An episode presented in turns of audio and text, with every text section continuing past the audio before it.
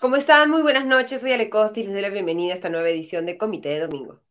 Terminamos una nueva semana complicada, una nueva semana desesperanzadora en la que hemos tenido fuertes protestas en la capital, en esta continuación de las protestas iniciadas hace una semana y en un contexto en el que no vemos ni desde el Ejecutivo ni desde el Legislativo propuestas concretas, un sentido de urgencia respecto a cómo es que se pueden manejar este eh, eh, contexto de convulsión social en el país, cómo salir de este entrampamiento en el que estamos viviendo. Y esto lo hemos visto claramente esta semana también en el legislativo, en el que el viernes se debatió una reconsideración para la votación de el, eh, un adelanto de elecciones para que permitiría debatir un adelanto de elecciones al 2023 que se terminó debatiendo y rechazando en votación para el Congreso.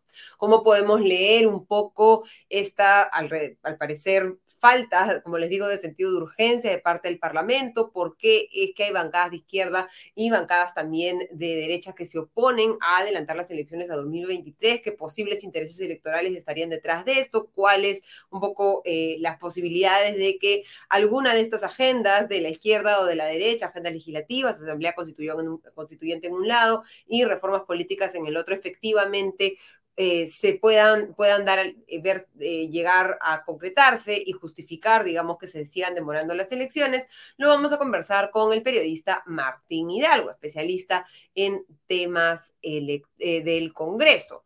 ¿no? Ya el presidente del Congreso, José Luis Williams, ha hecho un llamado a los congresistas a reflexionar sobre sus votos, pero partidos como Renovación Popular, Avanza País y todos los partidos de izquierda del Congreso están en contra de que ya han adelantado que en el debate de lunes van a votar en contra de este adelanto de las elecciones al 2023, que dejaría además en nada el adelanto ya aprobado al 2024. ¿Qué salidas se pueden encontrar? Lo vamos a conversar con Martín y luego vamos a tener una nueva edición del Comité del Comité. Conversaremos con Augusto Tausen y con Diego Salazar sobre las principales noticias de la semana. Vamos a empezar entonces con el programa, pero no sin antes agradecerle como siempre a nuestro auspiciador Limaná. En Limaná encontrarás comida deliciosa y natural elaborada con superfoods. Ven y disfruta de un ambiente único en el corazón de San Isidro. Limaná ofrece una amplia variedad de deliciosos platos con opciones keto, paleo, veganos y vegetarianos que estamos seguros te sorprenderán. Empezamos entonces y le damos la bienvenida a Martín Hidalgo para conversar sobre cuál es este escenario del Congreso, qué salidas se podrían ver, desde qué fuerzas podría cederse, digamos, y qué tendría que pasar para que alguien ceda en este entrampamiento. ¿Cómo estás, Martín? Muy buenas noches y bienvenido nuevamente a Comité de Domingo. Hola, Alejandra, ¿qué tal? Muchas gracias por la invitación, por estar acá en Comité de Lectura. ¿Cómo leemos un poco lo que ha sucedido en el Parlamento esta semana? ¿No ha sido Fuerza Popular el que propuso una reconsideración del voto que ya se había dado, recordemos, en diciembre eh, del año pasado, para aprobar el adelanto de elecciones a abril del 2024, que permitiría una transición eventual el 28 de julio del 2024. Esto ha llevado, digamos, un poco las cosas a foja cero. Cuéntanos un poco qué es lo que ha sucedido el viernes y, en qué situación estamos hoy, domingo 29 de enero, respecto al adelanto de elecciones, que recordemos es uno de los reclamos de las personas que se manifiestan en las calles del Perú eh, eh, durante los últimos dos meses. Creo que hay que empezar diciendo que Fuerza Popular ha tenido una lectura política correcta de la situación que ofrece el país, tardía, pero finalmente correcta que lo llevó a impulsar esta reconsideración para buscar que el adelanto de elecciones sea en el 2023 y no en el 2024, como se había aprobado en un inicio, en diciembre del año pasado, eh, pero que finalmente no ha, terminado, no ha terminado logrando los consensos en las demás bancadas de derecha, como son Avanza País y Renovación Popular, que son las bancadas que firmemente se están oponiendo al adelanto de elecciones eh, de 2023 aun cuando bancadas como Avanza País habían votado a favor de las elecciones a 2024. Tenemos, digamos, una muestra de falta de liderazgos partidarios que se traducen en posiciones en bloque en las bancadas, salvo Fuerza Popular, que que la bancada se acató eh, la decisión partidaria, salvo la congresista Tania Ramírez. En el caso de Avanza País, hoy hemos visto algo que, que, me parece muy llamativo, ¿no? El presidente del Congreso, como tú lo mencionabas, ha salido a pedir que reflexionen los congresistas. El presidente del Congreso, José Williams, es de la bancada Avanza País. Inmediatamente el congresista Alejandro Cabero, también de la bancada Avanza País, ha salido en Canalena a decir que ya reflexionó y que no va a votar a favor de la, de, de la reconsideración. Claro, y es como, y es, y es, no sé si, si, todo el mundo ha visto la entrevista, pero creo que es interesante analizarlo porque el periodista de Canal N le dice, el presidente del Congreso los está llamando a que voten a favor del adelanto de elecciones del 2003 y él dice, 2023, dice, pero ¿en qué momento el Twitter lo dice, no? En ningún momento lo dice como si que alguien haya hecho A y una persona lo llame a reflexionar, no sea un pedido para cambiar esa primera decisión que precisamente ha sido el viernes rechazar el adelanto de elecciones al 2023. Correcto, hay una disidencia ahí que el, presidente del Congreso, José Williams, creo que no, no, ha podido delimitar en, en, su propia bancada, que es la que debería empezar, eh, digamos, dando eh, el cambio de postura en la línea de lo que ha dicho el presidente del Congreso, José Williams. Renovación Popular también ha anunciado que va a votar en contra. Entonces estamos ante un escenario donde yo creo que eh, no hay los votos hasta ahorita para aprobar la reconsideración que nos lleve nuevamente a debatir por tercera vez el adelanto de elecciones y por segunda vez el, la fórmula para el 2023, ¿no? Entonces, más complicado aún es pensar en que se pueda aprobar el, el, el tema de fondo, que es eh, el adelanto de elecciones al 2023. Fuerza Popular tiene un, un, un, una posibilidad de hacer un último intento que es que se pueda elaborar un nuevo dictamen eh, para, para la fórmula del adelanto de elecciones al 2023. ¿Cómo? Es que hay varios proyectos que se presentaron en en la, última semana que no fueron acumulados al dictamen que se está debatiendo ahorita. ¿no? Porque este dictamen, el que se está debatiendo ahorita, recordemos que parte de la fórmula del 2024 que se aprobó en diciembre del, 2000, del año pasado. Entonces, que, que, incluía la propuesta de la presidenta Dina Boluarte, la, presidenta la, la, propuesta enviada por el Ejecutivo Legislativo. Sí, hay otros proyectos que se han presentado, no se han acumulado y, y como última solución creen que pueden elaborar un nuevo dictamen y tratar de hacer un poco lo que, lo, lo que lo he conversado con, con, algunos congresistas, hacer alquimia congresal para tratar de salvar la situación, pero tampoco creo que que se llega a un punto de consenso sobre esa fórmula, ¿no? Tienes a los dos extremos eh, muy cerrados en sus posiciones. Eh, la izquierda está sumamente cerrada en querer incluir la Asamblea Constituyente. Fuerza Popular ha dicho que eso no es negociable, no van a negociar la inclusión de una Asamblea Constituyente junto a la fórmula de adelanto de elecciones. Y la derecha, en realidad, eh, no termina claro de, de, de, esbozar qué es lo que quieren, ¿no? Algunos dicen reformas políticas. La verdad es que las reformas que puedas aprobar va a ser bien difícil que se apliquen eh, por la premura que vamos a tener en las elecciones. Algunos congresistas dicen, pero es que necesitamos filtros para que tener buenos candidatos y no repetir. Es que los filtros no pasan necesariamente por una ley, los filtros pasan porque un partido se ponga a hacer su trabajo, que es eh, mirar las hojas de vida, googlear eh, los antecedentes candidatos que, que postulan. ¿no? Por, por, la calidad de los candidatos que ni siquiera es, que es lo mínimo, ni siquiera se hace. ¿no? Uh -huh. Es tan fácil como eso. Otros decían, eh, no se va a permitir postular a los invitados, pero lo que estamos debatiendo hace, hace, hace años con la reforma es de que los partidos abran espacios para que postulen los militantes, para que postulen personas que tengan más de un año de militancia del partido y que tengan un tipo de afinidad con el partido. Si no, te pasan cosas como la que vemos ahora. Avanza País es una bancada que no responde al, al partido orgánicamente. Eh, llegaron y que ha puesto alguien de la presidencia del Congreso para no escucharlo, digamos. Y que, y que, ni siquiera escuchan al presidente del Congreso, que es de su propia, de su propia bancada. Renovación Popular, yo a estas alturas no sé cuánta ligazón tengan con, con el alcalde de Lima, Rafael López Aliaga, más allá de que se fueron a tomar la foto y que algunos eh, congresistas tienen familiares en el cuerpo de regidores del, del alcalde. Eh, más, más los he visto defendiendo, eh, que me pareció muy curioso, a los parlamentarios andinos, ¿no? Porque, claro, tienen un parlamentario andino que es Gustavo Pacheco, más conocido como el Chauchiller, o más recordado como el Chauchiller, que de pronto han salido con la pata en alto porque eh, no quieren irse, ¿no? Y después tienes Acción Popular que, que, que han salido con esta propuesta para que ay, si, quiere, si, quieren que nos vayamos todos, que también se vayan los alcaldes y los gobernadores que acaban de, de asumir funciones hace unos días, un mes. hace 29 días. Hace 29 días, ¿no? Entonces, eh, claro, lo que mi lectura ahí es que ellos, eh, ellos lo que querían era que, de fondo que se meta la bicameralidad. ¿Por qué querían que se meta la bicameralidad? Porque la bicameralidad te habilitaba la posibilidad de postular a un Senado, que es una especie de reelección, quería meter la reelección, que son dos temas que yo, que yo estoy de acuerdo, de hecho en mi, libro yo eh, como conclusión decía que son dos reformas que se necesitan, pero creo que la coyuntura que afronta el país y la forma como lo han planteado los congresistas, querer primero aprobar la bicameralidad y la reelección y después aprobar la, de elecciones, creo que, que, ha sido un error. Entonces ellos han querido aprobar eso y como no hay ese escenario para aprobar estas reformas, que de alguna manera los beneficia porque ellos quieren de alguna manera postular de nuevo y creen que pueden salir elegidos, ahora quieren que se vayan todos los alcaldes y gobernadores para ellos postular a, alcaldías y, a los gobiernos regionales, ¿no? Claro, digamos que se aseguran la continuidad de sus ingresos, la sostenibilidad. y, la, narrativa lo que apunta es eh, autoridades aferradas al poder, ¿no?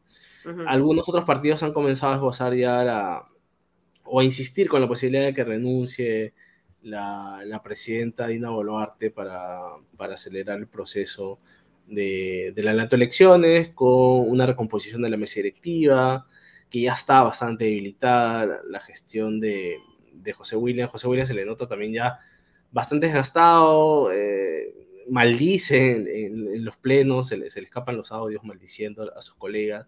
Hay una encuesta de por medio que, ha salido hoy en el diario de la República del Instituto de Estudios Peruanos, donde habla que el 73% eh, quiere elecciones para este año, pero los congresistas pues no, solo leen las encuestas cuando les conviene, ¿no? Porque además la, encuesta habla de una desafección hacia las altas autoridades eh, con, índices muy altos, ¿no? Índices, índices de 80%, más del 80%, creo que el 89% desaprueba el Congreso, más del 70% desaprueba a Williams, más del 70% desaprueba a Alberto Taro, el primer ministro, el 73% creo también cree, cree que debería renunciar Dina Boluarte.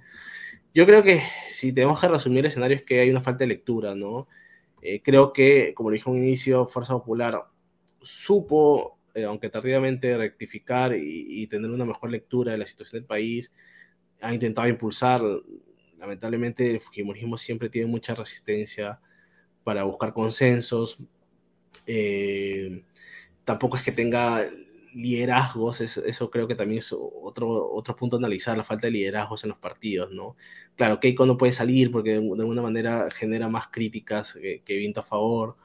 Y ha demostrado eh, que además no tiene capacidad de ganar elecciones, ¿no? Si algo ha aprendido el partido es que dijo que debería haberlo aprendido, ¿no? Y, los otros partidos también no, no, tienen, no tienen liderazgos, ¿no? En Renovación no ha salido hasta ahorita a pronunciarse el alcalde de Lima, eh, en, en, Avanza País no tiene cabeza, eh, en APP por ahí que eh, César Acuña, ahora gobernador de Libertad, salió a, decir que sí se requieren elecciones para este año, su bancada ha votado en esa línea, por ahí que, que sí ha mostrado liderazgo, mínimo, pero lo ha mostrado. Y Acción Popular no tiene una cabeza visible.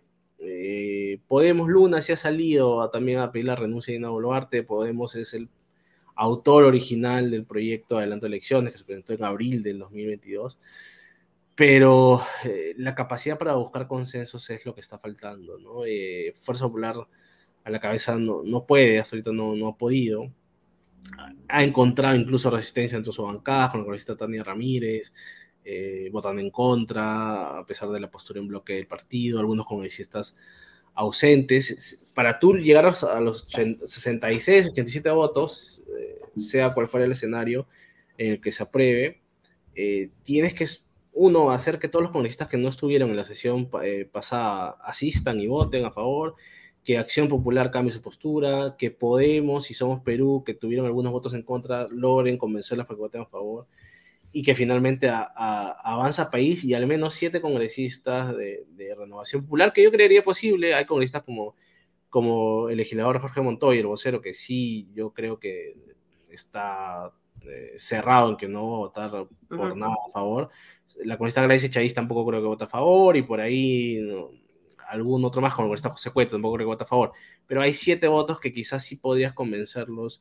En algún momento lo congresista, por ejemplo, Miguel Sixia votó a favor, no me acuerdo si fue en la reconsideración o, o en alguna de las votaciones que hubo, el voto a favor. Entonces, el cuadro que está ahí, por ejemplo, es lo que he hecho la, la corrida de los votos que se necesitan para llegar a los 87 o a los 66, ¿no? Y que son varias condiciones y, algunas más probables, bastante difíciles de lograr, ¿no?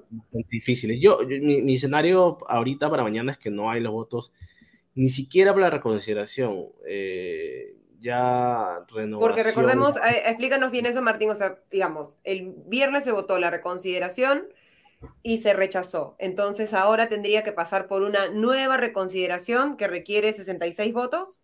No, lo que pasó es que se presentó una reconsideración. Había, se había aprobado una fórmula para elecciones en 2024 en diciembre del... Eh, que ya estaba aprobada, esperando una segunda votación en una próxima legislatura, que estábamos por ver si empezaba el primero de marzo o el 15 de febrero, si es que cedían algunos congresistas que también rechazaban un poco ese adelanto a la, de la legislatura.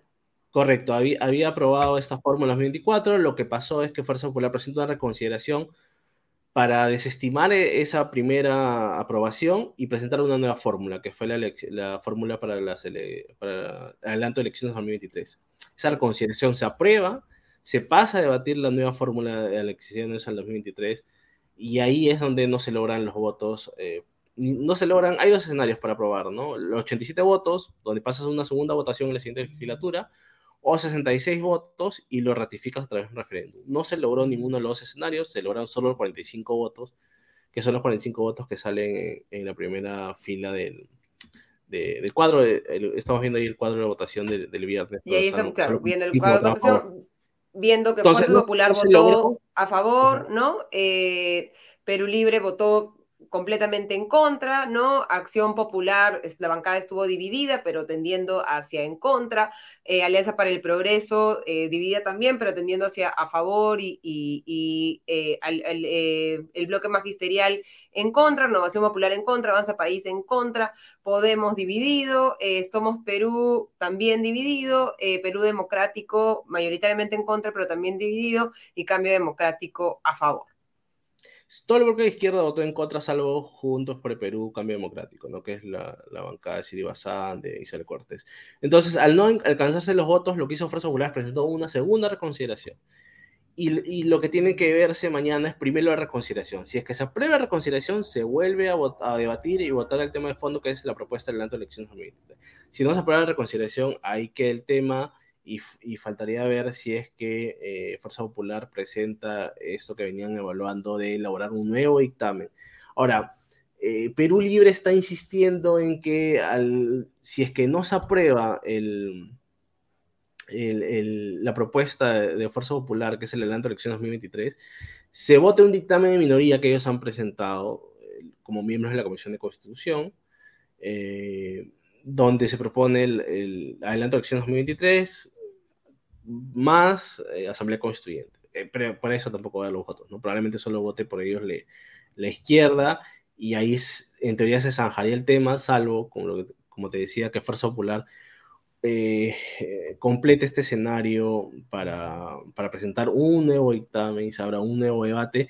Y hay que tomar en cuenta que en teoría solo tenemos hasta el 10 de febrero, que es cuando acaba la, la legislatura, salvo que decían ampliarla pero ya los tiempos apremian y, se necesita de una vez resolver el tema eh, para ver si se logra el adelanto de elecciones, ¿no? Para este año, para tener nuevas autoridades en diciembre de 2023. Claro, y ahí, ¿qué tendría que contener este dictamen para generar el consenso que no ha podido generar el dictamen actual, el que se ha debatido el viernes? Al menos lo que pide eh, Acción Popular es que se incluyan algunas reformas como el, que se amarren, ¿no? Como el tema de la bicameralidad. Eh, el tema de la reelección eh, y algunas otras más impedimentos para candidatos. Se podría hacer. El problema es que eh, Renovación Popular no está segura todavía los votos. Quizás si es que se incluye estas tres reformas, pueda jalar algunos votos como, hacía en la corrida, que, que, pueda jalar al menos siete votos, ¿no? Y porque tienen que asegurar 87 votos. Porque, ¿qué pasa si, y este es un escenario posible también, en que amarren las reformas a la adelanto de elecciones 2023, bicameralidad, reelección, prohibición para candidatos con, sentencias, eh, y, no alcanza los 87 votos, pero pasa a los 66. Eso quiere decir que puede someterlo a referéndum. Pero ¿qué pasa en ese escenario? Ya tenemos el antecedente eh, del 2018, donde la gente eh, votó por, en contra de la bicameralidad y a favor de eliminar la, reelección. Es bastante improbable que sometiendo a un referéndum esta vez la gente vote de manera contraria y diga sí a la bicameralidad y sí a la reelección. Por ahí Y además en un contexto como el actual, en el que estamos en un momento de convulsión social, de gente protestando, pidiendo cierre del Congreso, ir en contra, o sea, tratar de ganar más espacio para el Congreso se podría interpretar como lo que es evidente, ¿no? Los congresistas un poco divorciados de la realidad y tratando de llevar agua para su molino como sea, ¿no? Sí, yo, yo creería que, sería mandar al suicidio estas reformas que nuevamente yo considero que son importantes de, aprobar, eh, pero si es que se amarran, yo creo que sí o sí tienen que asegurar los 87 votos para aprobarlo. Eh, si es que no, si no logran los 87 votos y las mandan al referéndum, nuevamente vamos a ver estas reformas rechazadas y creo que no es lo mejor para el sistema político actual. Eh, entonces... Hay reformas avanzadas, o sea, porque también, regresando un poco a la entrevista de Alejandro Cabero, ¿no? Decía que eh, no es responsable, ¿no? Eh, convocar las elecciones ahora, ¿no? Porque hay que esperar a, hacer estas reformas para asegurar la institucionalidad. Hay reformas que ya estén, digamos, en la puerta del horno este, para salir, que ya tengan algún nivel de consenso, que hayan sido aprobadas en la Comisión de Constitución y por lo tanto puedan ser aprobadas en, digamos, incluso en un escenario hacia el, 2024, o es simplemente una excusa para, para demorar las, las cosas? Sí hay una, la principal es la cameralidad, que de hecho tuvo una primera votación donde no se lograron los, 87 votos en el Pleno y quedó pendiente de mandarla para someterla a referéndum.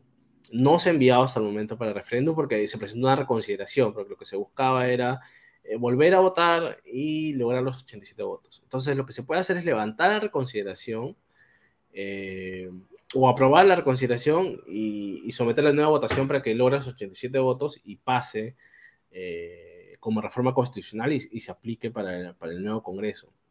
¿Y por qué no se ha hecho desde que se aprobó, digamos, el dictamen? O sea, lo que siento es que no se ve esa urgencia en la agenda del Pleno, esa set de las reformas, en qué cosas se están poniendo en, el debate, ¿no? Porque consideran que no tienen los votos, que no, que había consensos. Eh, en algún momento el presidente de la, Comisión de Constitución, el congresista Hernando Guerra García, eh, hizo el sondeo a las, demás bancadas y no había los votos, eh, no había asegurado los votos para, para la, para la bicameralidad, ¿no? Entonces, pero en este caso estás en una situación al límite donde necesitas convencer a, al bloque de derecha para que se sume. Y yo creo que es más fácil convencer al bloque de derecha que al bloque izquierda, que es más dogmático, que está cerrado en su postura de la Asamblea Constituyente, que esta situación eh, no es lo más adecuado para, la situación que vive el país. Estamos saliendo de una crisis eh, después de la pandemia, una crisis económica que todavía persiste, después de un gobierno desastroso de Pedro Castillo, donde todos los indicadores económicos se fueron a, hacia abajo, ¿no? Eh, hizo, un deterioro en las políticas públicas y, toda la situación. Entonces, someter el país a una asamblea constituyente a estas alturas, además, ¿a cuántas votaciones quiere someter a la población eh, en este año, ¿no? Si sometes a referéndum y después a, una primera vuelta y después a una segunda vuelta, vas a tener tres elecciones en un año cuando tienes a una población que acaba de salir del año pasado de elegir a sus autoridades eh, subnacionales y un, y un, año más atrás a, sus, elecciones generales nuevamente. Vamos a tener como cinco, siete elecciones en tres años, eh, que es bastante para, para la situación que ofrece el país. Entonces, yo creo que sí se puede por ahí impulsar la cameralidad siempre y cuando asegures los 87 votos y que cierres ahí también el paquete, ¿no? Ya si quieres, intentas meter otras cosas, que se quite el límite para, para, que puedan postular todos los partidos. Hoy día había un congresista que decía, tiene que dejarse postular a todos los partidos que están en proceso de inscripción. Tenemos 15 partidos en proceso de inscripción. Y si le sumas a los 13 que ya están inscritos, son 28 partidos políticos. Como si no hubiéramos aprendido nada respecto a las últimas elecciones. ¿no? Con 28 partidos políticos postulando, ¿cuántos candidatos vas a tener? Es mucho más trámite para, para las para, los jurados electorales especiales. Encima me parecía algo contradictorio, porque a la vez el congresista decía, eh, no van a tener tiempo los, jurados electorales especiales para resolver las tachas, las exclusiones, todo eso. Pero ¿cómo, crees que van a tener eh, más tiempo si es que quieres que postulen 28 partidos? Además que yo he conversado con partidos y, y me dicen, ahorita estamos en una situación, los partidos grandes, ¿no? Como Fuerza Popular y APP y Acción Popular, en la cual eh, se les va a resultar difícil construir no solo eh, conseguir un candidato presidencial, sino conseguir candidatos para todas las regiones del país. En un proceso electoral no tienes que aplicar el, criterio de paridad de alternancia, lo cual ya le significó bastantes problemas en la elección subnacional, porque como nunca han promovido la, participación de mujeres en los partidos, les ha resultado difícil encontrar. Hay varias regiones que tuvieron que dejar de postular porque no cumplían con el criterio de paridad, eh, paridad horizontal y, ahora va a ser lo mismo. Y eso estamos hablando de partidos grandes como Fuerza Popular, Alianza para el Progreso y, Acción Popular. Imagínate los partidos chiquitos eh, que recién tienen dos o tres años de, de, fundados. O sea, ¿tú eh, crees que esa podría ser una de las razones, digamos, no explicitadas de la oposición de algunos partidos a que se adelanten las elecciones al 2023? El sentido de que electoralmente no van a llegar lo suficientemente listos en un contexto en el que si obtienen menos del 5% de los votos para el Congreso pierden la, inscripción? Sí, yo creo que hay dos razones eh, no dichas, no transparentadas para la oposición a la elecciones. Una tiene que ver con los congresistas que no quieren perder eh, su curul, no quieren perder poder, sienten que invirtieron mucho en campaña para dejar el poder en apenas dos años de gestión, que de ahí se les va a ser difícil reincorporarse en algún puesto público y dos, de que eh, varios de los partidos pequeños corren riesgo de desaparecer si es que no pasan la valla electoral, si es que no consiguen buenos candidatos, empezando candidato presidencial, ¿no? Ya la mayoría de candidatos que hoy día aparecen en la encuesta de IEP son rostros ya muy desgastados. El, candidato con mayor eh, eh, aceptación creo que es Hernando Soto con 3.8% y después todos son 2.2%, 1% son que lindan con el margen de error, ¿no? Compite con el margen de error. Sí, lo comentaba Carlos de, Gante en, los comentarios y precisamente, no 73, 76% o no sabe, no precisa, o no tiene ninguna persona en la idea, que en la cabeza que podría ser un buen candidato o candidata a presidente en las siguientes elecciones generales, ¿no? Con un 3,6% Hernando de Soto, 3,3% Rafael López Aliaga, 2,1% Kiko Fujimori, 1,8% Pedro Castillo, 1,7% Johnny Lescano, 1,7% Perónica Mendoza, 1,5% Martín Pizcarra, 1,1% Antauro Mala, Aníbal Torres 0,9%, Alfonso López Chau 0,8%, Francisco Sagasti 0,8%, Salvador Solar 0,6% y Daniel Urresti 0,5%, o sea, nada. Tenemos candidatos que compiten con el margen de error, entonces eh, va a ser bastante difícil para los partidos conseguir candidatos eh, competitivos para tratar de pasar la valla, ¿no? y yo creo que hay eh, bastante riesgo de que muchos de ellos se queden fuera de, contienda y después para volver a adquirir partido no es tan difícil, requiere inversión de, dinero, requiere recursos humanos, que en la mayoría de partidos no, no, lo tienen, ¿no? la mayoría de partidos, ah, es claro, son cascarones, ¿no? son comis electorales que, que unen a un montón de gente que llevan al Congreso y que después se desentienden y actúan como, como estamos, lo estamos viendo ahora. y la promoción de Fuerza Popular para un adelanto de elecciones de 2023, digamos, además de esta lectura que tú decías del, sentimiento de la gente y que se refleja en la, en la encuesta de IEP claramente respecto a la necesidad de hacer las elecciones lo más pronto posible, eh, ¿crees que también oculta el hecho de que ellos se sienten un poco más listos que el resto para afrontar unas elecciones, un poco más institucionales que el resto para afrontar unas elecciones en un plazo más breve?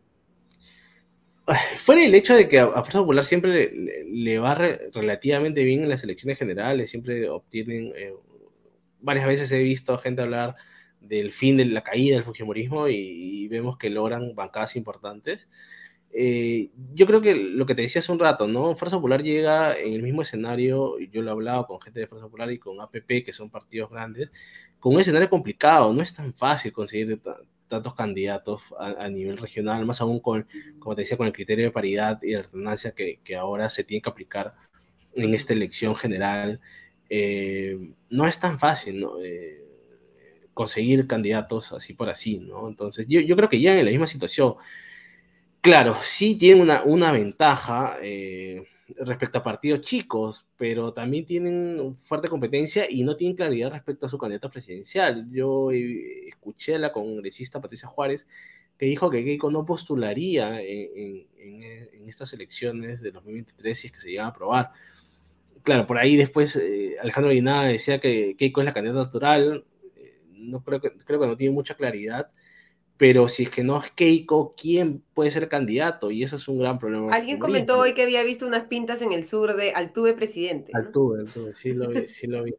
No sé, también alguna vez se, se, voció el nombre de Francisco Tudela, eh, no sé, hay, hay, varias figuras también políticas de peso en, en el feminismo, está Luis Galarreta, pero no sabemos cómo le puede ir al Fujimorismo, no tenemos eh, eh, los antecedentes que tenemos de candidatos sin apellido Fujimori postulando con el Fujimorismo no son eh, muy exitosos, que digamos, entonces no sabemos cómo le puede ir al Fujimorismo. Es un albur, no creo, no creo, que nadie tiene algo asegurado, si es, porque he escuchado que eso han intentado decir desde la banca izquierda, pero nadie tiene asegurado ahorita una elección, ¿no? Más aún si el Fujimorismo prueba con alguien que no lleva el apellido Fujimori, podría pasar la valla y, y, tener una bancada eh, de la misma proporción que tienen ahora, o podrían no pasar la valla, podrían tener una bancada minoritaria. Los escenarios, yo ahorita no me atrevería a decir, eh, sin saber quién va a ser el candidato presidencial, a, a poder eh, arriesgarme a decir, sí, el Fujimorismo le va a ir súper bien y por eso está impulsando el, el la gran elecciones. Yo creo que ahorita el, no estoy asegurado. El politólogo Javier Albán ha propuesto, o decía, en ese escenario, digamos ya, que, se quiere adelantar las elecciones de 2023, que tal vez se podría evaluar que solamente se elija a, a presidente y congresistas para completar el periodo hasta julio del 2026. ¿Tú crees que esto podría generar algún consenso entre los congresistas o incluso generaría más resistencia de las fuerzas políticas de las que ya existe frente a un proyecto de adelanto de elecciones? Lo propuso el bloque magisterial en el debate del viernes, pero nuevamente el problema, y lo, y lo, y lo dijo el, el congresista Popular Dando Guerra García, era que lo amarraban al, al, hecho de que se debía incluir una asamblea constituyente. Podría ser, o sea, yo, yo, no, yo no le veo inconveniente por ahora, pero, pero eso te abre varias, varias dudas, ¿no? Vas a permitir que los, al ser un congreso complementario, que los congresistas de ahora postulen nuevamente, como se hizo en el 2020, cuando se abrió este Congreso complementario, no está muy bien estipulado, o sea, tendrías que hacer, incluirlo dentro del texto, ¿no? Porque en la Constitución no se establece eh, que esto sea un... Eh, no te establece este escenario para un Congreso complementario como fue en el 2020-2021, ¿no?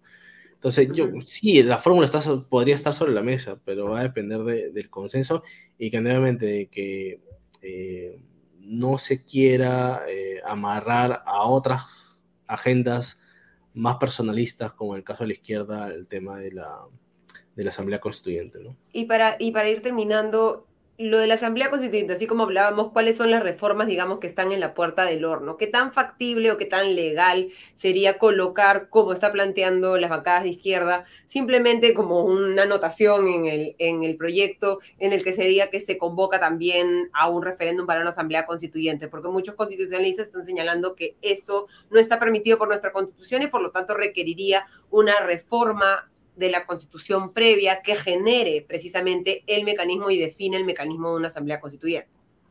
Sí, no, yo creo que las acá izquierdas simplemente se están proponiendo y quieren que salga a la mala, ¿no? En un fast track se, se, se incluya y de pronto se abre la puerta para tener una asamblea constituyente. Eh, de manera irresponsable, creo, eh, como ha venido actuando Perú Libre a lo largo de, de, esta gestión, eh, cambiando discurso, ellos ya han presentado varios proyectos de ley, de, más de 20 proyectos de ley, para re, intentar reformar el capítulo económico de la Constitución, eh, uh -huh. sin éxito, eh, porque, bueno, Fuerza Popular ha estado... Al, al en la Comisión de Constitución no, ha dicho, por aquí no sí, pasas. Sí, le ha puesto la, la, cruz, ¿no? Eh, entonces yo creo que, que que no tienen tampoco una lectura política de la situación que enfrenta el país. Creo que la única bancada izquierda que la ha tenido es Cambio Democrático Juntos por el Perú. Eh, la congresista Ruluk en el debate del viernes se paró y dijo eh, la Asamblea Constituyente es necesaria en base al, alineamiento que tienen ellos, pero este no, hay consenso ahorita. no hay consenso, no, hay votos, no lo vamos a aprobar. Ella dijo algo así como, ella, dijo algo así como, este no es el momento para ponernos a, querer condicionar. La, situación del país no amerita que nos pongamos a, condicionar cosas como esta.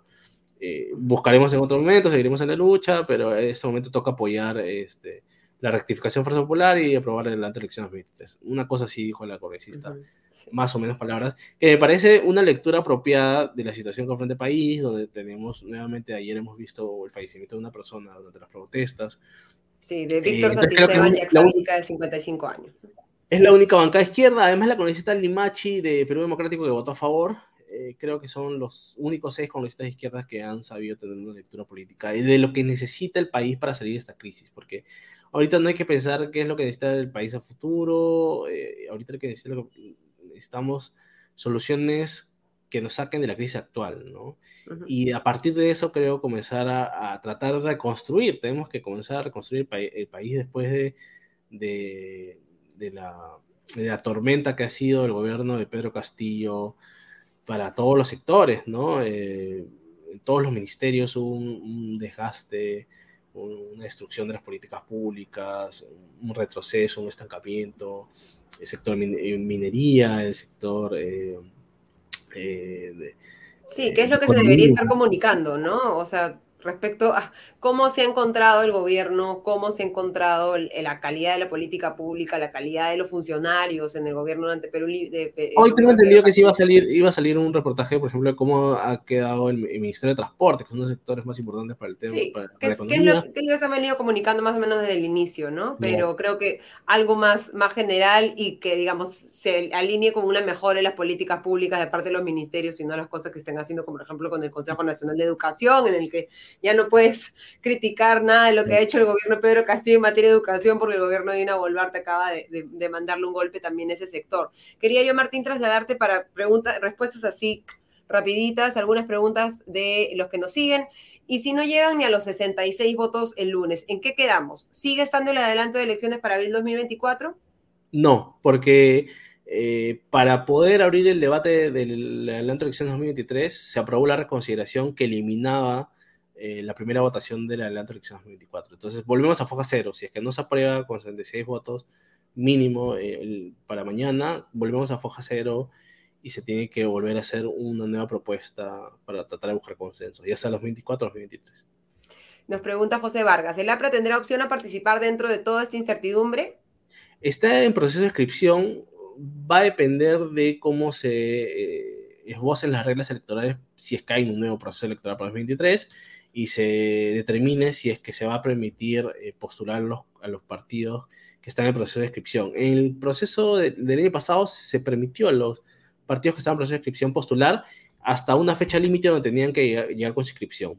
pudieron escribir candidatos, pero llegada la fecha límite, si es que no están inscritos, todo queda fuera. Le pasó a FE eh, en el Perú y a Demócrata Verde, de dos exalcaldes, que escribieron candidatos, pero ahora de la fecha límite no completaron la inscripción y quedaron fuera de carrera. También nos preguntan respecto a las reformas, ¿no? Dicen, no están trabajando en el Congreso en las reformas y en el 117, en la reforma del 117 de la Constitución, ¿cómo están avanzando, digamos, esos, esos temas? No, el 117 no se ha, no se ha visto hasta, hasta el momento, digamos, de la forma como se han visto las otras reformas. En el tema de, reformas políticas electorales, o está pendiente la cameralidad, se estuvo debatiendo lo de la resolución legislativa para adelantar eh, la, segunda legislatura el 15 de febrero, y eso estuvo debatiendo el tema de la reforma del sistema electoral que eh, implicaba cambios en los organismos electorales como Jurado Nacional de Elecciones, OMPE, RENIEC, pero se entrampó un poco porque lo que trataban por ahí de contrabandear era que querían volarse las cabezas de estos organismos electorales porque la derecha sigue con, el, eh, con la narrativa de que fraude en las elecciones de 2021.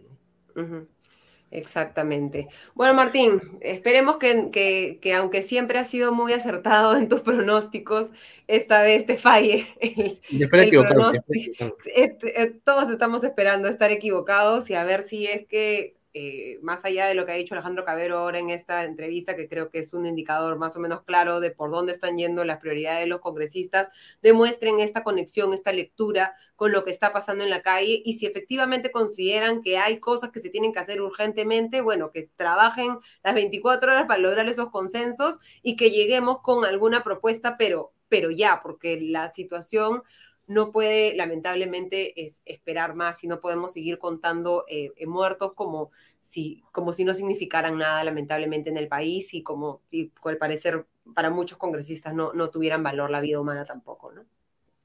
Correcto, yo, eh, yo creo que un Congreso responsable hubiera sesionado hoy día mismo para tratar de, encontrar solución, quizás. O ayer. Debatir, debatir, hoy, debatir hoy y quizás para mañana llegar ya con una propuesta consensuada y no esperar hasta mañana, sobre todo después del fallecimiento que hubo ayer del, señor Víctor Santesteban. Eh, pero nuevamente, creo que tenemos un Congreso con una falta de lectura tremenda sobre la, la situación que aqueja el país. Y un, un, Congreso con una falta de lectura que además quiere imponer reglas sobre cómo va a ser el futuro del país cuando ni siquiera pueden leer y manejar el, el presente. Muchísimas gracias, Martín, por acompañarnos como siempre. Y como te digo, esperemos que estés equivocado y mañana los congresistas nos sorprendan. Gracias a usted por la invitación. Que tengan buenas noches.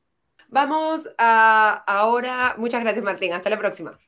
Cómo, cómo, analizamos este cambio de tono, cómo quedan los balances políticos después de este discurso de Dina Boluarte. Lo vamos a ver en el comité de comité con Augusto Tausen y con Diego Salazar. ¿Cómo están Augusto y Diego? Muy buenas noches y bienvenidos a Comité de Domingo. Hola Ale, ¿cómo están? Hola Diego.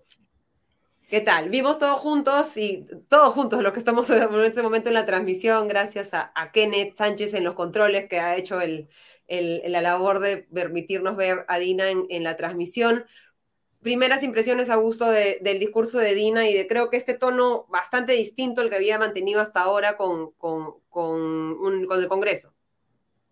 Sí, estoy, estoy tratando de, de entender exactamente cuál es el, el apalancamiento que está utilizando, ¿no? El leverage, como se dice en inglés, para meterle presión al Congreso, ¿no? Porque cuando uno empieza a escuchar a Dina Boluarte con esta actitud tan, en apariencia, confrontacional, ¿no es cierto? Como para ya jochar al Congreso y decir, ya, o lo hacen mañana, o lo hacen mañana, ¿no es cierto?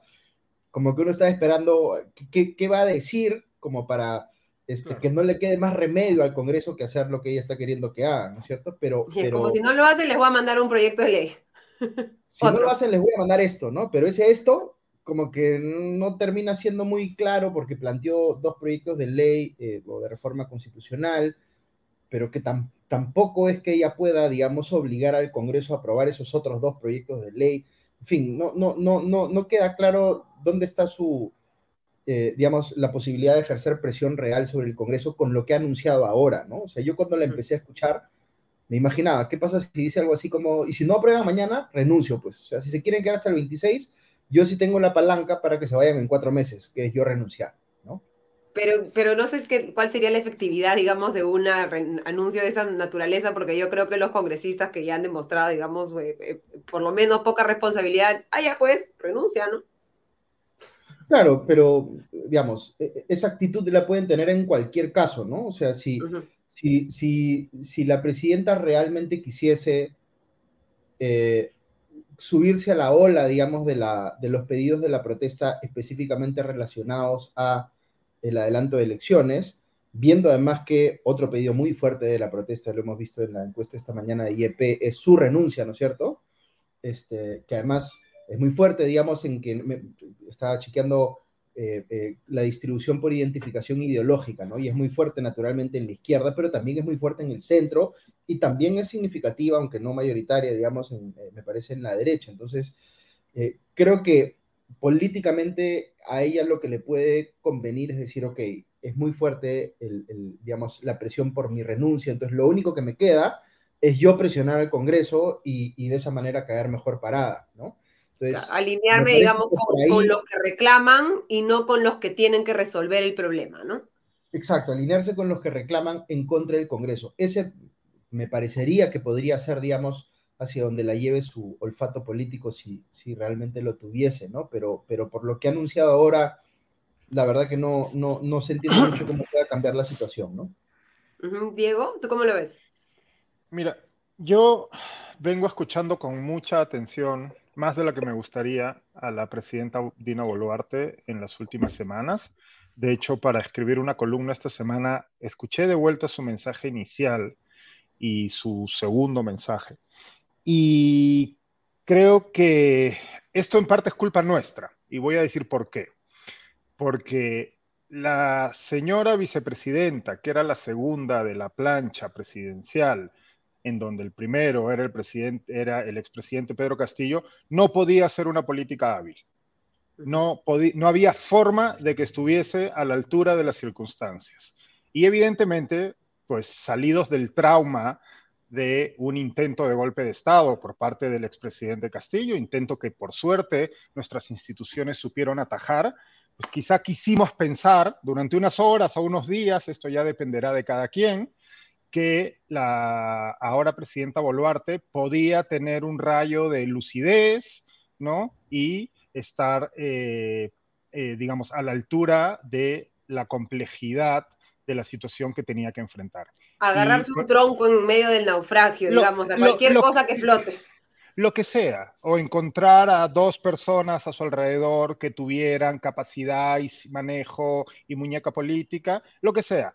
Pero no, nos ha demostrado una y otra vez y otra vez y otra vez y otra vez que era la digna segunda de el candidato Pedro Castillo. Dicho todo esto, eh, estoy intentando más o menos entender qué es lo que ha anunciado ahora, ¿no?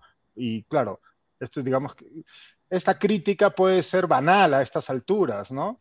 Pero claro, una de las obligaciones de un político y más de un, de un presidente o presidenta es hacerse entender y, más en una situación tan grave y tan eh, este, eh, urgente como en la que se encuentra el país. Y bueno, yo creo que todos vamos a tener que volver a mirar el discurso o leer a, abogados especialistas para que nos expliquen qué es lo que ha anunciado. ¿no? Mal que bien, creo que lo que ha planteado es, eh, si mañana no se aprueba, no, primero, como explicaba Martín hace un rato, primero se tiene que votar una reconsideración, luego se tiene que votar el proyecto de adelanto de elecciones, tiene que votarse en dos, porque es una reforma constitucional.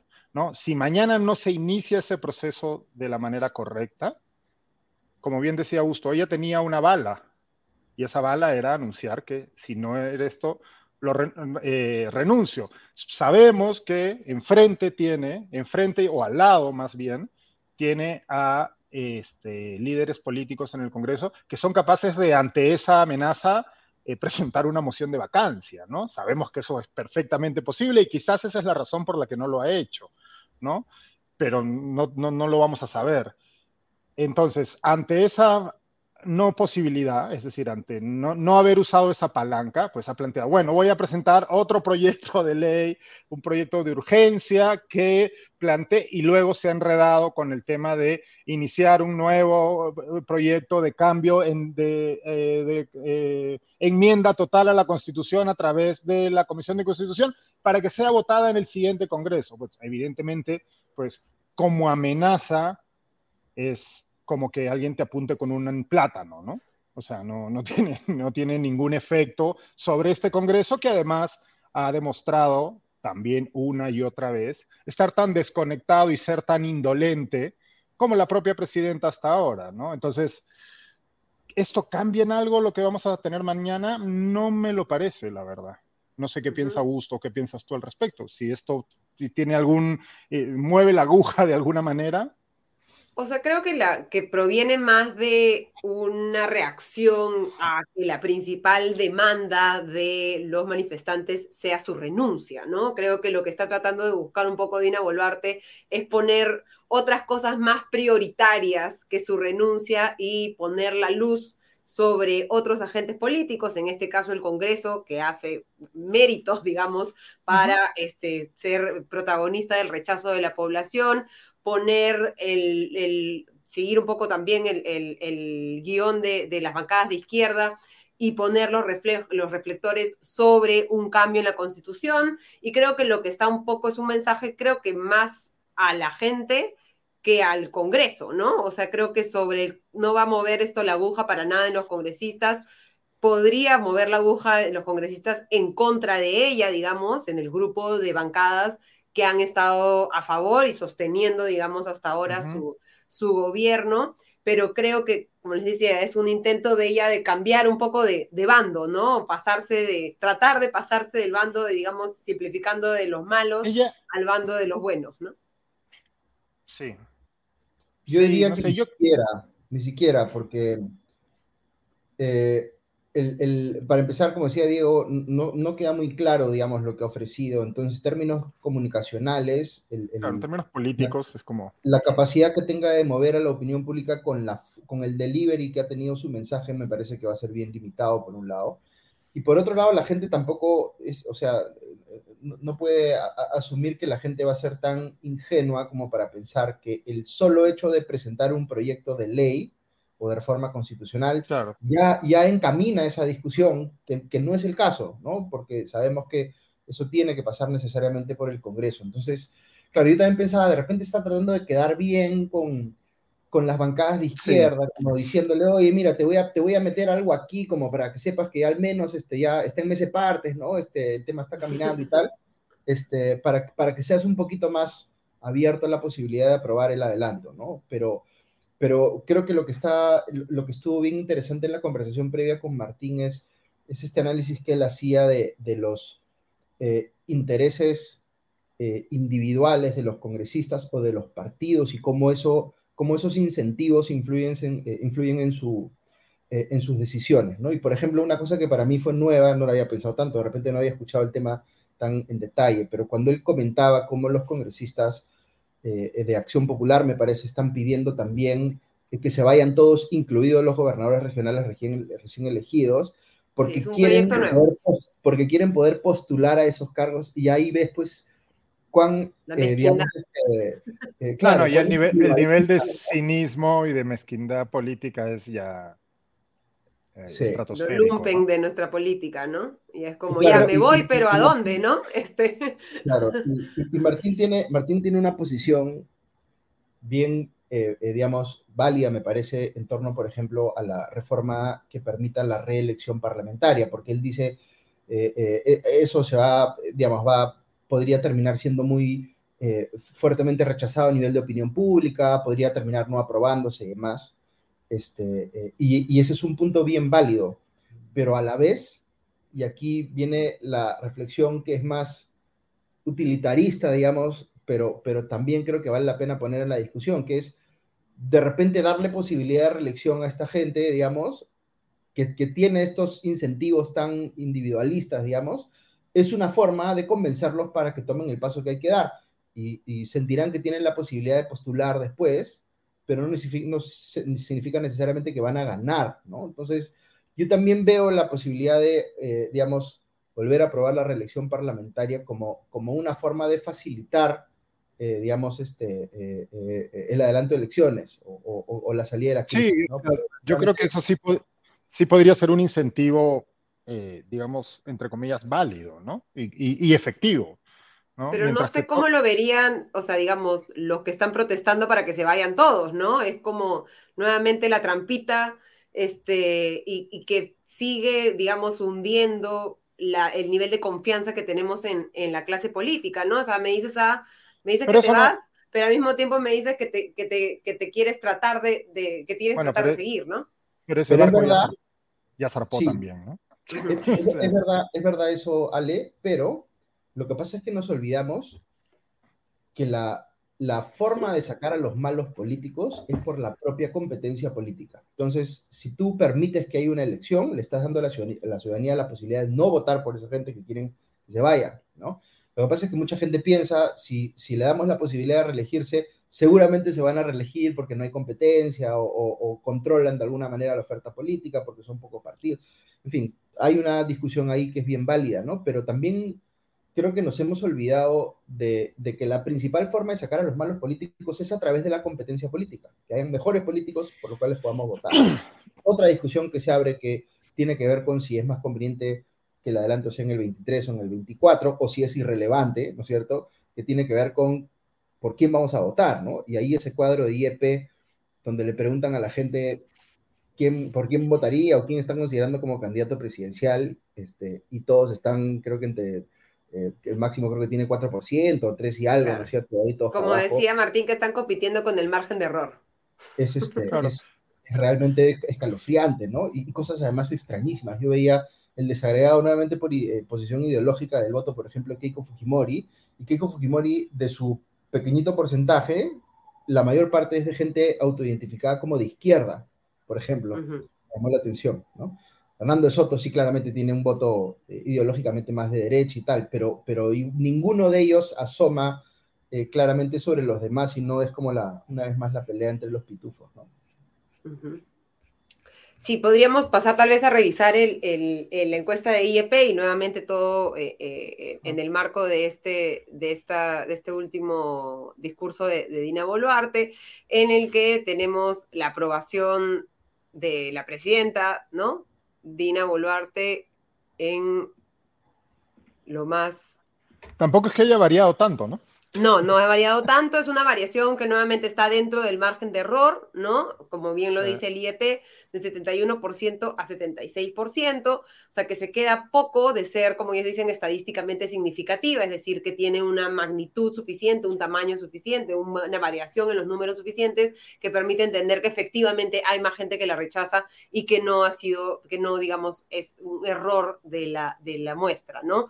Eh, pero sí es claramente un rechazo a la presidenta Dina Boluarte en un contexto de rechazo generalizado, ¿no? Tenemos al primer ministro, también Alberto Tarola, que no sé si sigue siendo un, o si alguna vez ha sido un activo para, para el gobierno o es un, pasivo ya, ¿no? Eh, con un 71% de desaprobación y un 20% que, que lo aprueba, ¿no? Y frente a ellos, como mostrábamos en, la encuesta con Martín Hidalgo, también la, desaprobación al Congreso, ¿no? Eh, que hoy día ha sido ajochado con, con tijera Roma, digamos, con tijera punta Roma por la presidenta Dina Boluarte, con un 89% de desaprobación, un poquito más de lo que se registraba, pero nuevamente todo dentro de, del margen de error, pero su menor aprobación desde que ejercieron sus funciones en, en, el 2021, ¿no? Una población cansada. Dina Boluarte ha dicho que nos vayamos todos, ¿no? Un poco nuevamente también tratan, trayendo a su discurso el discurso de las personas que están protestando, ¿no? Pero yo creo que más que trayendo el discurso, o sea, yo creo que ella lo que ha intentado desde el día 2, porque el día 1 cometió el error que ya hemos comentado muchas veces, de, eh, ¿no? Eh, Asumir que, ella podía quedarse hasta el 2026 y que ese era, digamos, su derecho y, que había legitimidad para hacerlo y que no tenía que mover un dedo más que dar un discurso para lograrlo. Lo cual era, por supuestamente, un imposible desde, eh, y en ese momento ya todos lo sabíamos, ¿no? Pero después de ese momento, yo creo que no es que ella esté, ella ha intentado siempre defender o hacer llegar a la gente que ella no se pretende quedar, ¿no? Y que ella no va a ser un obstáculo. Lo que no ha hecho es tomar acciones que sean eficientes y decididas para llevar de la palabra a los hechos, ¿no? Pero tiene, tiene posibilidades de hacerlo, ¿no? Lo pues sí, sí, podría, podría anunciar su, renuncia y o podría amenazar al Congreso hoy día de haber con su renuncia. Ojo, yo no creo que eso, o sea, yo no creo que eso necesariamente vaya a hacer que la situación mejore, pero sí tiene, o sea, en política y en este caso la presidencia sí tiene un mecanismo para, para, forzar esa, eh, para forzar al Congreso para doblarle la mano al Congreso, ¿no? ¿Eso va a mejorar la situación? No lo sé. De la misma manera que de verdad pensamos que unas elecciones, ya sea en el 2023 o a inicios de 2024, va, nos van a hacer mejorar la situación. Yo entiendo el reclamo y creo que en efecto hemos llegado a un punto en el que ya, ya se cruzó esa línea y no hay más salida que nuevas elecciones lo antes posible. Pero ¿quiénes van a ser candidatos? O sea, a mí, o sea, pienso en esa posibilidad y se me eriza la piel, ¿no? En las elecciones del 2023 o 2024, ¿quiénes van a ser candidatos a la presidencia? ¿Quiénes van a ser candidatos al Congreso? O sea, ¿de verdad pensamos que vamos a elegir mejores congresistas que los que tenemos ahora? A, ver, a los del 2000, a los que se fueron en el 2021 otra vez reciclados esperando para lo que esos números que tenemos delante en la encuesta de hoy de IEP, y son números que además venimos repitiendo O sea, eh, eh, sistemáticamente, mes a mes, desde hace ya un par de años o más incluso, si se quiere, lo que nos dicen esos números es que no hay absolutamente nadie en este país eh, al frente de un partido político o alrededor de la política que tenga legitimidad para la ciudadanía peruana. Y eso es muy grave, porque lo que nos está diciendo es básicamente a donde estamos llegando es que la mayoría de los peruanos ha dejado de creer en esta democracia. y, eso es un problema. Y sería importante que empezamos a decir estas cosas, porque parece que la varita mágica ahora es una asamblea constituyente o unas nuevas elecciones generales con reformas, que no, porque es la otra venimos pateando, venimos, venimos pateando esa pelota pues desde por lo menos 2016, 2018, ¿no? Y pues no, o sea, estamos en una crisis sistémica de la democracia peruana. Y es más, eso es mucho más grave que unas nuevas elecciones generales mañana, que las vamos a tener, ojo, pero no sé cómo. Sí, y tú conversabas esta semana en, el, nuevo programa de, comité de lectura, el comité de miércoles, ¿no? En el que has conversado con Daniel Encinas, y era interesante ver esta posición que no le he visto mucho en los analistas políticos de decir, creo que tenemos que un poco eh, ponernos a reflexionar sobre, eh, digamos, hablando por ejemplo de la renuncia de Ina Boluarte, ¿no? Que sí, personalmente dice, me parece la salida, pero hay que ponernos en la posición de que de repente no lo sea y ser un poco más responsables con, la, con las propuestas que. Claro, no, lo que decía Daniel. Claro, lo que decía Daniel, y es, es lo que yo pienso. Yo pienso que es justo que Dina Boluarte renuncie. O sea, no se puede ser presidente de este país luego de que la policía, a tu mando, haya asesinado a 49 personas.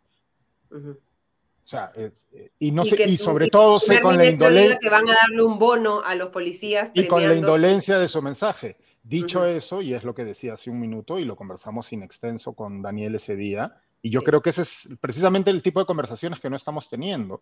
Es, ¿es en realidad la situación va a ser mejor si renuncia Dina Boluarte?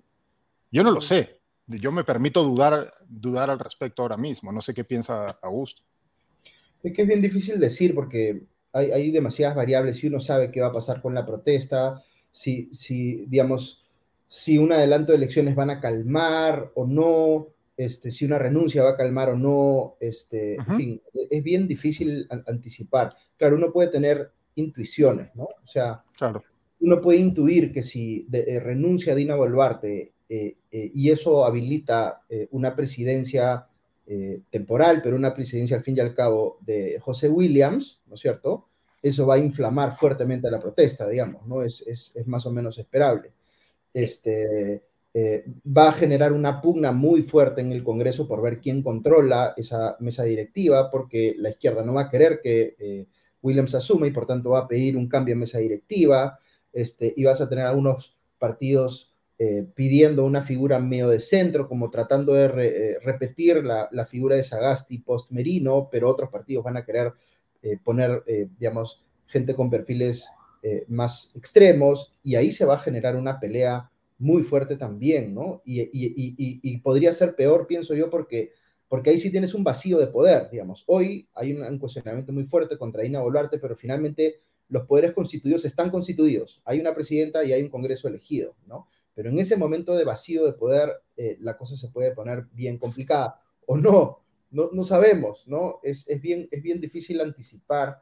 Este, yo, yo simplemente para complementar, claro, e, e, estamos con toda la discusión em, sobre la, la, protesta y todo lo que ha venido post eh, intento golpe de Estado de Castillo, eh, y no estamos discutiendo mucho políticamente sobre eh, eh, el golpe y el gobierno de Castillo y, qué reflexiones hay que sacar de eso y demás, ¿no? Pero uno, uno esperaría, ¿no? Y aquí voy a entrar a, una reflexión de repente un poquito más este, ingenuamente eh, optimista, ¿no? Pero uno esperaría que post, después de un gobierno muy incompetente, muy corrupto en apariencia y además golpista, ¿no es cierto?, haya un sector de la izquierda peruana, si lo hubiese, que ojalá lo hubiese, ¿no es cierto?, queriendo desmarcarse de eso, ¿no? Y, hoy no se siente eso, ¿no? Porque mucha gente que tiene la bandera de la Asamblea Constituyente, ¿no es cierto?, rápidamente se olvida toda esa parte y se trepa sobre la protesta porque quieren Asamblea Constituyente. Y no hay ningún tipo de deslinde, salvo algunas eh, manifestaciones como la que tú o Martín creo que citaba de, creo que tú Ale citabas de Ruth Luque diciendo que dejemos de lado la constituyente porque lo importante es el adelanto. En fin, yo no veo que esté apareciendo eh, alguien queriendo liderar ese sector que para mí sería muy saludable para la democracia peruana que, que aparezca, ¿no? La izquierda que deslinda con la incompetencia, con la corrupción. Con la corrupción. Eh, y el golpismo. Pues ¿no? hay, hay un sector muy... y, en la muy importante para terminar, Diego, y en la derecha creo que pasa, eh, debe pasar lo mismo, ¿no? O sea, hoy estás viendo mucha gente ubicada ideológicamente en la derecha mostrando básicamente indiferencia, ¿no es cierto?, ante los pedidos, ¿no es cierto?, ante las necesidades históricas de mucha gente en el país y además indolencia frente a eh, los efectos lamentables de la represión, ¿no? Eh, y, una derecha muy fuertemente asociada a, la mano dura y demás, ¿no? Entonces uno también esperaría que aparezca, que aflore, porque así como tenemos todos los cuestionamientos respecto al gobierno de Pedro Castillo, tenemos también una serie de cuestionamientos muy graves también frente al Congreso. Entonces ahí también debería haber una oportunidad de que aparezca una derecha, digamos, centro derecha, este, eh, eh, que, sea mejor que eso, digamos, ¿no? Que nos plantee una alternativa mejor que eso. Y yo no estoy viendo todavía ninguno de esos dos fenómenos que quisiera ver en la política peruana, ¿no? Yo creo que... Diego. Eh, sí, en respecto a la izquierda, la mayoría de la izquierda, por supuesto hay las excepciones que comentaban, ¿no? Como Ruth Luque y algunos pocos más, pero se han, lo que han hecho es mostrarse como trompistas, ¿no? Y rápidamente han utilizado, han hecho como que el golpe de Estado no existió y evidentemente están cabalgando a lomos de los muertos para obtener eh, el, el, rédito político que buscaban desde antes de las elecciones, que es la Asamblea Constituyente. Y da igual cómo se consigue esto, y da igual todo lo demás, ¿no? Y da igual que el candidato al que apoyaron, y el candidato, y el presidente al que sostuvieron, y el presidente con el que cogobernaron en algunos casos, haya sido un golpista. Les da exactamente igual, ¿no? Y eso, y yo creo que eso es algo que, bueno, quienes hemos tomado nota, debemos sacar a relucir y debemos decir con todas sus palabras, porque pues los revela como cualquier cosa menos como demócratas, ¿no?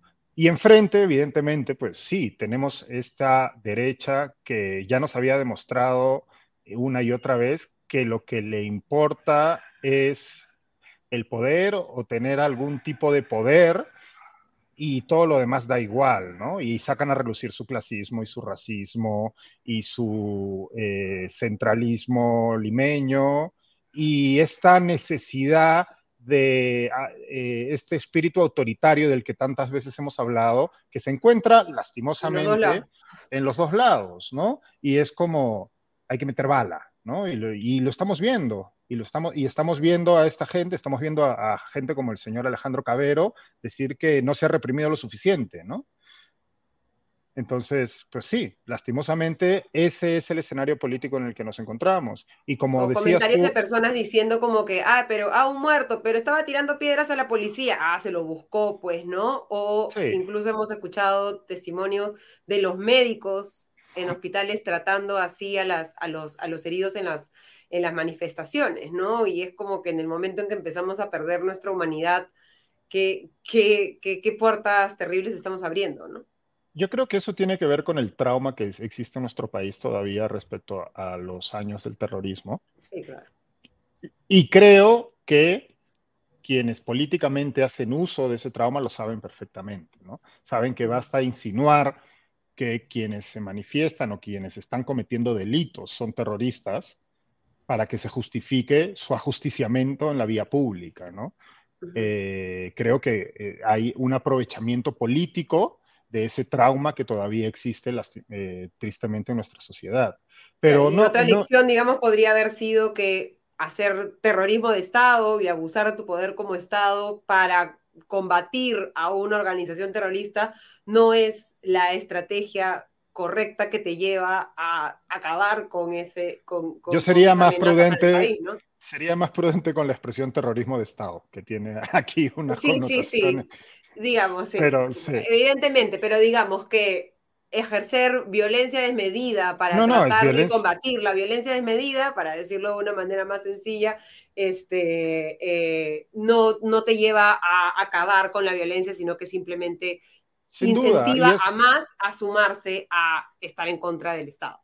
Y eso es algo que hemos comentado. Para, sí, Augusto. Solamente para, para, o sea, para tratar de complementar un poco por qué, digamos, el, el argumento de alguna gente que sin entrar a la narrativa de terruqueo, sí siente que hay algo que está pasando en el país que no está siendo suficientemente abordado o explicado, que es que está detrás de la toma simultánea de aeropuertos, por ejemplo, ¿no? O de la quema de eh, comisarías y sedes judiciales, ¿no? Entonces, que son, que son respuestas que debería dar inteligencia de la policía y que ya deberíamos tenerlas y que no deberían ser preguntas ya, ¿no? O sea, si hay de verdad digamos, hay una convocatoria, un paro nacional y se toman tres aeropuertos ese día, digamos, yo no le veo mucha, digamos, mucha estrategia detrás, más que si es que lo que se intentaba hasta el momento es tomar los aeropuertos, ese día claramente va a haber un intento por tomar los aeropuertos en todas las zonas donde se estas protestas.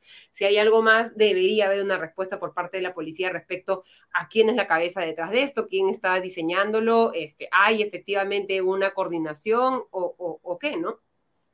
Pero hay, hay cosas como, digamos, que hay, hay es, es bien fácil tratar de mezclar todo y decir todo es parte de lo mismo, ¿no es cierto? Y son fenómenos diferenciados que hoy se nos escapan mucho los matices porque todo el mundo está muy emocionalmente comprometido con lo que está pasando y, y, y, se saltea, digamos, este, un montón de reflexiones que hay que tener con mayor rigurosidad, ¿no?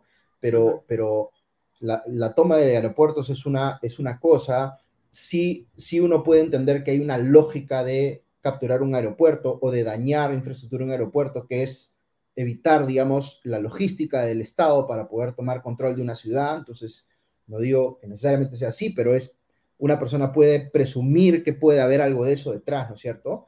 La toma de carreteras, eh, eh, estaba viendo también unos reportajes interesantes de eh, Juan Pablo León del comercio, de cómo están mezclado con la lógica de las mafias que cobran cupos, ¿no es cierto? Entonces hay un negocio, hay un modelo de negocio alrededor de la toma de carreteras que se está colgando sobre la protesta también, ¿no es cierto? Entonces hay un montón de cositas ahí que uno tiene que ver, este, tratar de, entender que no necesariamente todo es parte de lo mismo, que hay una, una única mente maestra atrás coordinándolo todo, ¿no? Y, que cada cosa requiere eh, reacciones del Estado de distinta manera, ¿no? Entonces yo una de las cosas que sí siento que, no están pasando y que sí deberían pasar son, por ejemplo, más detenciones en flagrancia, ¿no? No detenciones arbitrarias, este, no, sino detenciones en flagrancia con la ley en la mano, digamos, ¿no? Eso sí creo que debería estar ocurriendo, por ejemplo, y no, no parece que estuviera ocurriendo, al menos en, la, eh, en el volumen que uno esperaría por la cantidad de, eh, eh, digamos, actos sí delictivos, digamos, que se camuflan dentro de la protesta, ¿no? Ah, es que aquí está claro, creo que pese a lo que el gobierno intenta decir, eh, no tiene el control de ninguna situación, ¿no? O sea, para empezar, las escenas que hemos visto de intento de tomas de aeropuertos son inaceptables, o sea, eh, son acciones delincuenciales de centenares de personas intentando tomar un aeropuerto, tumbando una reja, agrediendo a todo el mundo a su paso, de la misma manera que eh, las escenas que hemos visto en, localidades de Ica, ¿no? Eso no, esos, esas personas deberían ser apresadas. Dicho esto, y eso es lo que parece no querer decirse desde el otro lado cuando se dice, no, es que todos son delincuentes y todos son terroristas, que alguien comete un delito no significa que la policía lo puede ajusticiar en la vía pública. O sea, que alguien sea, incluso que alguien cometa un delito en flagrancia, como estamos viendo, no significa que la policía se transforma mágicamente en Just Dread y te puede matar en la calle se puede dictar sentencia de muerte. De hecho, recordemos que en nuestro país no existe pena de muerte, solo para empezar. ¿no? Entonces, esas, son, esas dos cosas son, verdad a la, a la, misma vez. Ocurre que en este ambiente tan polarizado, ¿no? en donde tenemos actores políticos tan torpes además y tan ideologizados er, a la, a la mala, pues parece que no, ambas cosas no pueden ser ciertas al mismo tiempo, ¿no? Pero sí lo son. Y de hecho, en un estado medianamente funcional, lo que estaría ocurriendo es lo que dice Augusto que se estuvieran deteniendo en flagrancia a personas que están cometiendo delitos, porque es un delito intentar tomar un aeropuerto, es un delito tomar carreteras con violencia, es un delito prenderle fuego a la casa de la gente, es un delito intentar asaltar la casa del gobernador de Madre de Dios. Lo que no es un delito es estar en la Universidad de San Marcos y que venga la policía y se lleve con violencia a 193 personas para tener que soltarlas dos días después porque no tenía una sola prueba. Entonces, claro, lo que, estamos lo que estamos viendo aquí, y esa es la triste realidad a la que nos tenemos que enfrentar y que nos cuesta tanto, es que tenemos un Estado extremadamente precario. Y ese Estado tan precario y una policía precaria está operando con una consigna y esa consigna pues no está saliendo, ¿no? Sí, y, sobre la policía en particular, porque se ha generado también esta discusión intensa entre los eh, que objetan, digamos, la actuación de la policía y los que hoy salen a defender a la policía, ¿no es cierto? Eh, y, ahí, claro, es como que también estamos metiendo, mucha gente está metiendo a todos en una misma bolsa, ¿no? Y hay que saber diferenciar responsabilidades también. O sea, hay un nivel de responsabilidad que tiene que ver con las autoridades civiles que tienen control sobre la policía o los mandos policiales, ¿no es cierto? Que es diferente a los policías a los que están mandando, digamos, a enfrentar esas situaciones en la calle, que pueden eh, perfectamente ser ellos mismos víctimas también de la situación a la que los están mandando. Sin duda eh, alguna lo son. preparados, este, sin recursos, eh, eh, porque claro... Sin estrategia. Un, grupo pequeño de policías, digamos, con una turba enorme, y no estoy justificando aquí en ningún caso, ¿no? Pero es mucho más comprensible, o, digamos, es más fácil imaginarse cómo esto pudo haber llevado a un escenario como al que nos han llevado porque no estaban preparados, porque no tenían, eh, digamos, el efecto disuasivo que era necesario precisamente para evitar la confrontación, digamos. Entonces, ahí hay algo que no está funcionando también dentro de la policía. Y claro, este, nunca nadie quiere hablar tampoco de la reforma policial y, un montón de cosas que hay que hacer.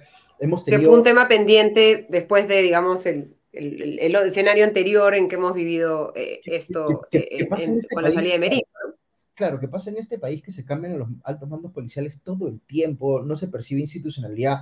Recordemos que hasta el propio Sagasti entra, ¿no es cierto?, a la presidencia y cambió no sé cuánto la policía. Entonces, ¿dónde está la institucionalidad de la policía, no? Entonces, por un lado, sí creo que hay que tratar de, si algo podemos, de varias cosas que vamos a poder sacar de esta discusión, es, hay, hay una necesidad bien importante de reforma policial que no se está atajando porque eh, digamos, parece que no hay mucha gente interesada en, tener esa conversación y además que cruza un montón de problemas estructurales que tiene el país, ¿no? El tema de la delincuencia, en fin, eh, eh, y, ahí claramente tenemos un pendiente que no estamos abordando bien como país.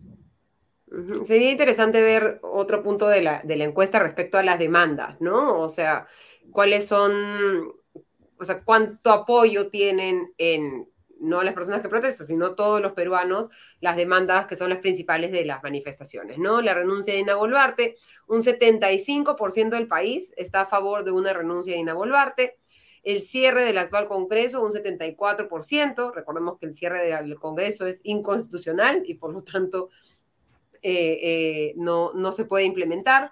Elecciones generales este año y no el 2024, un 73% apoya las elecciones en el 2023, una convocatoria y una asamblea constituyente un 69% y la libertad de Pedro Castillo tan solo 43% y hay más en desacuerdo con una libertad de, Pedro Castillo, ¿no? ¿Cómo ves un poco el, listado de demandas, eh, Augusto? ¿Qué conclusiones podemos sacar sobre esto? Sí, es, curioso porque hay, hay una eh, encuesta previa de Ipsos, me parece, que, pregunta por la fecha de la elección, ¿no es cierto? Si 23 o 24, este, pero me parece que la pregunta da a entender que si es 24 viene con reformas y si es 23 no viene con reformas, ¿no? Sí, y acá también se hace que es el discurso de avance país, digamos.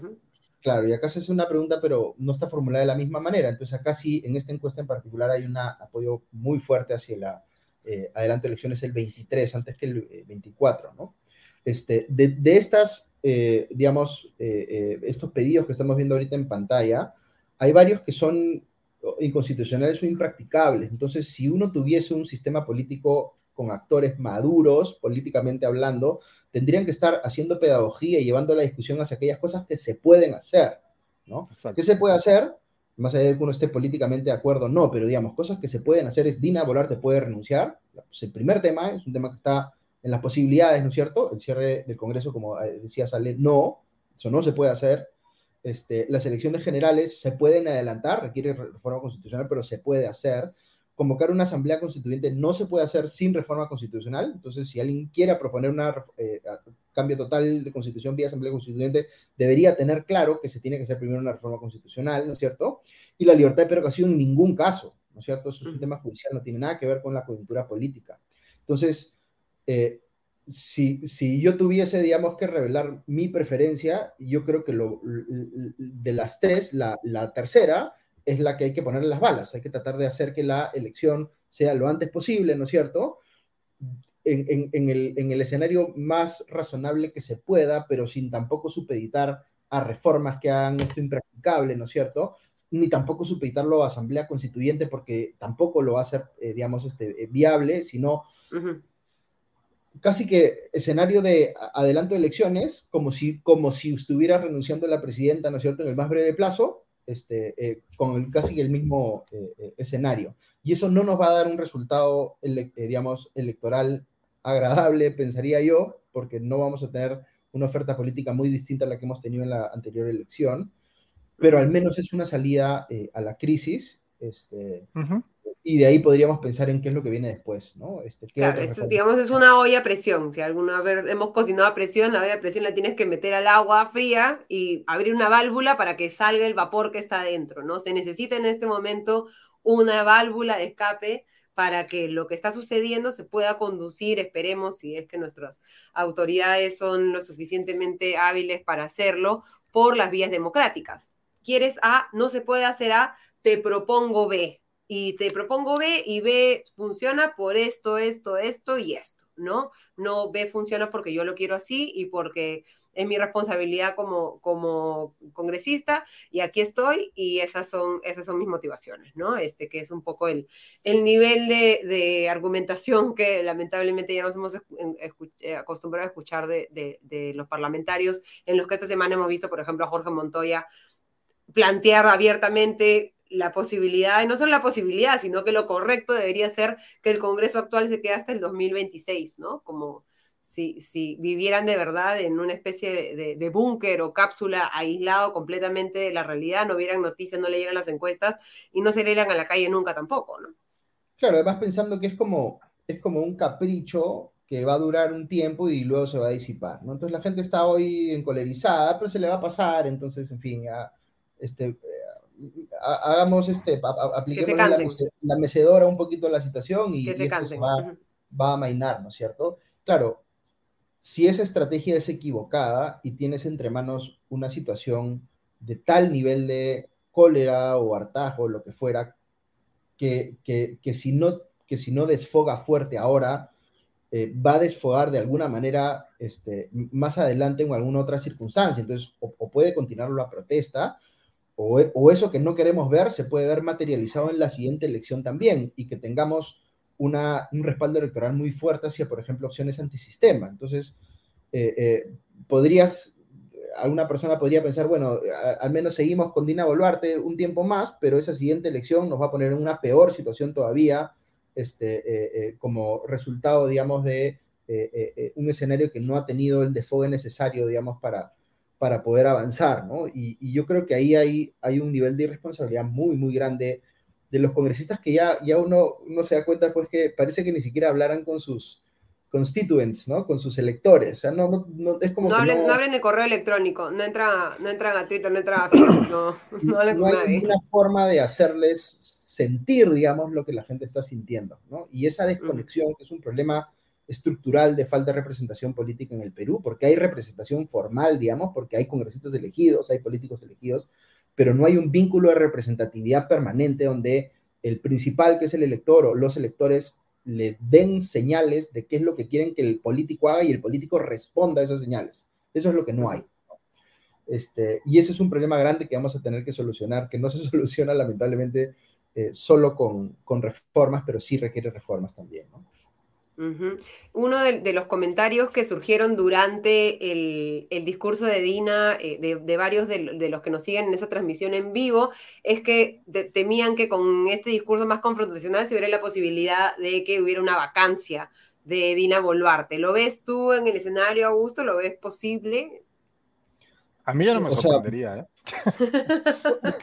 ya no me sorprende nada. Tenemos acá a Mr. Pésimo. pero, pero ya se ha planteado, ¿no? Y hay una moción de vacancia. Ya hay una moción, de hecho. Sí.